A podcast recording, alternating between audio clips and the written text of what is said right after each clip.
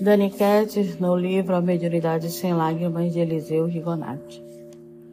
Capítulo 13 Dá de graça o que de graça recebeste. Antes de aprendermos a usar nossa mediunidade e de merecermos o título de médios, meditemos sobre o seguinte.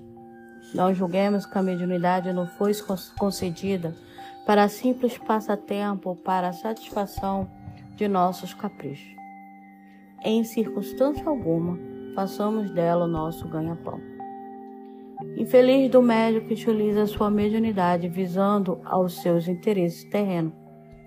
Mal-aventurado quem procura trocar por dinheiro os dons de Deus.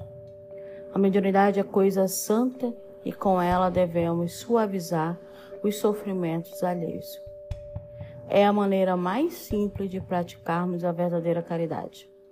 A caridade espiritual Cooperando com os espíritos curadores, concorremos para o alívio daqueles que sofrem.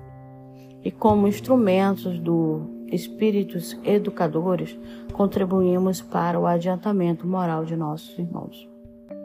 Ao desenvolvermos nossa mediunidade, lembremos-nos de que ela nos é dada como arrimo para mais facilmente conseguirmos a perfeição e para mais suavemente liquidarmos os pesados débitos que contraímos em existências passadas, e para servirmos de guias a irmãos mais atrasados. Vamos dar de graça o que Deus nos concedeu, conforme nos ensinou Jesus. Nunca troquemos por algumas moedas o que a bondade de nosso Pai que está nos céus quer distribuir a seus filhos necessitados. Onde há interesse, por pequenino que seja, não há caridade. Dá de graça o que de graça recebeste. Isso é uma parábola evangélica.